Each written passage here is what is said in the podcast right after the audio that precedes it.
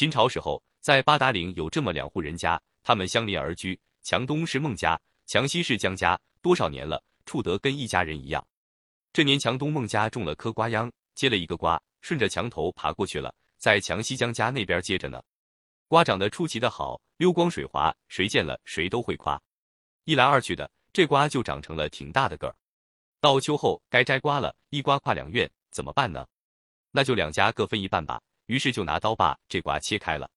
瓜一切开，奇迹出现了，金光闪亮，里边没有瓤，也没有籽儿，竟然坐着一个白白胖胖的小姑娘，长得眉清目秀，一双大眼睛炯炯有神，非常讨人喜欢。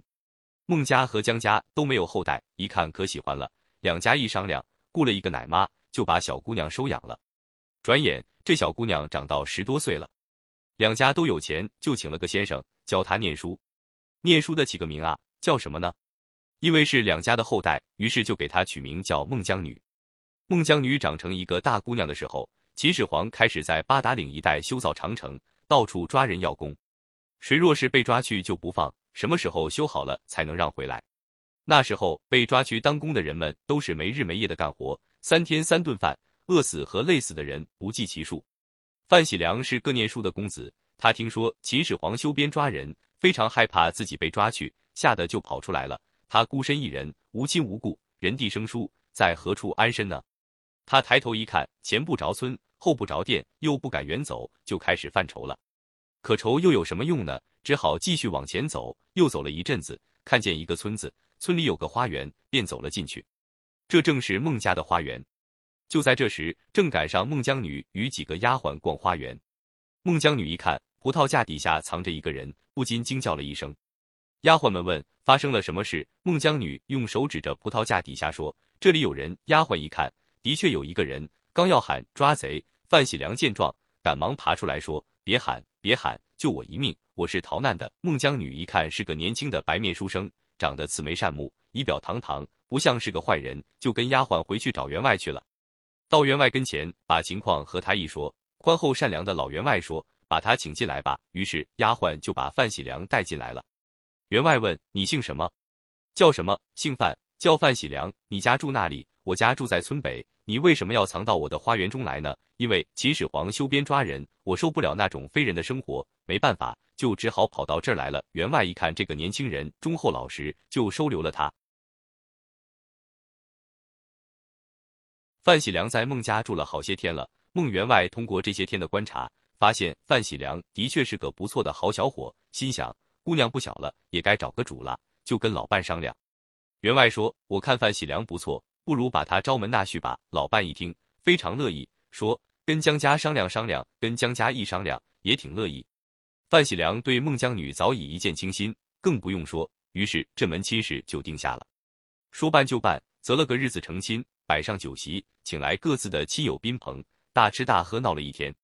孟家有个心术不正的亲戚，他原本想孟员外没儿子，将来招门纳婿一定是他的事。可是没想到范喜良来了，这让他的如意算盘落空了。见范喜良与孟姜女成亲，他怒火中烧，于是想出了一个恶毒的主意。他偷偷跑到县官那里去送信，他跟县官说孟员外家窝藏劳工，叫范喜良。县官一听窝藏民工。说什么？他竟敢窝藏劳工，真是胆大包天！随我去把他抓来。于是县官带上衙役兵丁就去了。这时候天已经黑下来了，客人也散了。孟姜女和范喜良正准备入洞房呢，就听鸡叫狗咬。不一会儿，进来一伙衙役兵，三拉两扯，不容分说，就把范喜良给抓走了。孟姜女一看丈夫抓走了，伤心的大哭了一场。过了几天，孟姜女跟她爹妈说：“我要去找范喜良。”她爹妈一想。去吧，就拿出银子，并让那个亲戚跟着一块送他一程。这个心术不正的亲戚走到半路上，便放肆起来，想调戏孟姜女。他说：“范喜良这一去，恐怕是九死一生，有去无回了。你看我怎么样？跟着我过吧。”孟姜女早就看出他不是个好东西，现在又听他说这样的话，心中非常恼火，但却不露声色的说：“好可是好，但是咱们俩成亲，怎么也得找个媒人拿。”亲戚说。可是你现在让我到那里去找媒人呢？孟姜女说：“这样吧，你看那山沟里有朵花，你把它拔来，我们俩就以花为媒吧。”这个亲戚心想，孟姜女可真是一片诚心拿，就打算去拔。可是走到沟边一看，他傻眼了。那山沟在陡石崖下边，那么深，怎么下得去呀？孟姜女说：“你如果还是个男子汉，有胆量，这好办，把行李绳子解下来，我拉着你往下爬，不就行了吗？”这亲戚就解下绳子，孟姜女拉着一头，他拉着另一头，心惊胆战的爬下去。他抓住绳子，手刚刚离地，孟姜女一掀腿，把这居心不良的亲戚活活给摔到石崖下面去，摔了个脑浆迸裂。孟姜女一个人奔着修边的工地来了，到这儿寻了好几天，也没寻到范喜良。后来碰上一帮劳工，一问说：“你们这有个叫范喜良的人吗？”大伙说：“有这么个人，新来的。”孟姜女说：“他在哪儿呢？”一个人说：“这几天没看着他，说不定死了。”孟姜女一听，大吃了一惊。赶忙问：“死了？那尸首在什么地方？”那人说：“可谁管尸首啊？早都填了城角了。”孟姜女一阵心酸，就大哭起来。正哭着，只听哗啦一声，一段长城倒了，露出了范喜良的尸首。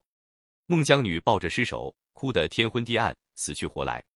正哭着，来了一帮衙役兵，不容分说，上去就把她绑起来，送给了县官。县官一看孟姜女长得好看，就借机拍皇上的马屁。送给秦始皇了。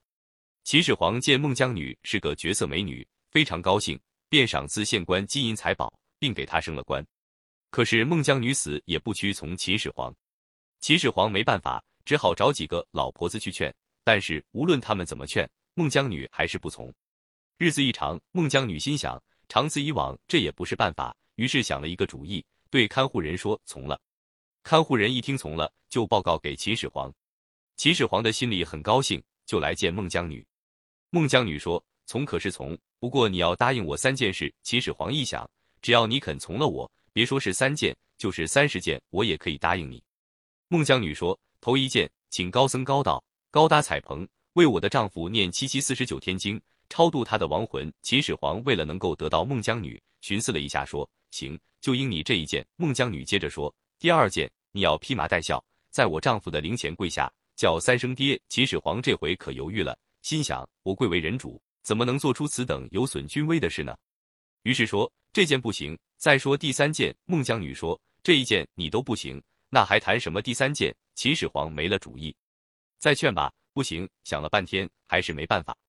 他看看孟姜女，越看越美，被迷得魂不守舍，便牙一咬，心一横，不顾一切的说：行，我答应第二件，你说第三件吧。孟姜女说第三件。你要陪我游海三天，三天以后才能成亲。秦始皇想，这一件很容易。好，这三件事我都依你。秦始皇就吩咐请高僧高道大搭彩棚，准备孝服，都准备齐了。秦始皇真的披麻戴孝，给人当了一回孝子。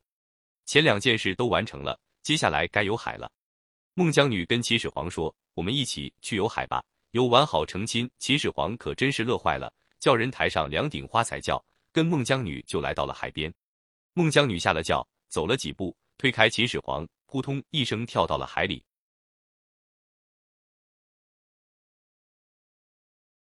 秦始皇一看，急忙大喊：“来人，来人！”可话还没有说完，孟姜女早已经沉入海底了。秦始皇无可奈何，便拿起赶山鞭往海里赶石头，打算用石头把孟姜女砸死在海底。可是他这样往海里赶石头，海龙王实在有些受不了了。要是石头都跑到海里，那龙宫怎么能承受得了呢？海龙王为此忧心忡忡。龙王有个聪明的公主，他跟老龙王说：“不要紧，我只要把他的赶山鞭偷过来就可以了。你怎么偷呢？我变个孟姜女出去与他成亲，就偷来了。”龙王一听，觉得这办法很不错，说：“去吧。”龙王公主就变成孟姜女的模样出海了。一出海，他看到秦始皇还在那儿向海里赶石头呢。龙王公主说：“你看你，我说有海三天，现在还不到两天。”你就填起海来了，幸亏没砸到我。秦始皇一看孟姜女回来了，高兴的收起赶山鞭，说：“我寻思你不回来了呢，就与变成孟姜女模样的龙王公主回去了。”龙王公主跟他做了一百天夫妻，然后把赶山鞭给盗走了。从此以后，秦始皇再也没有办法了。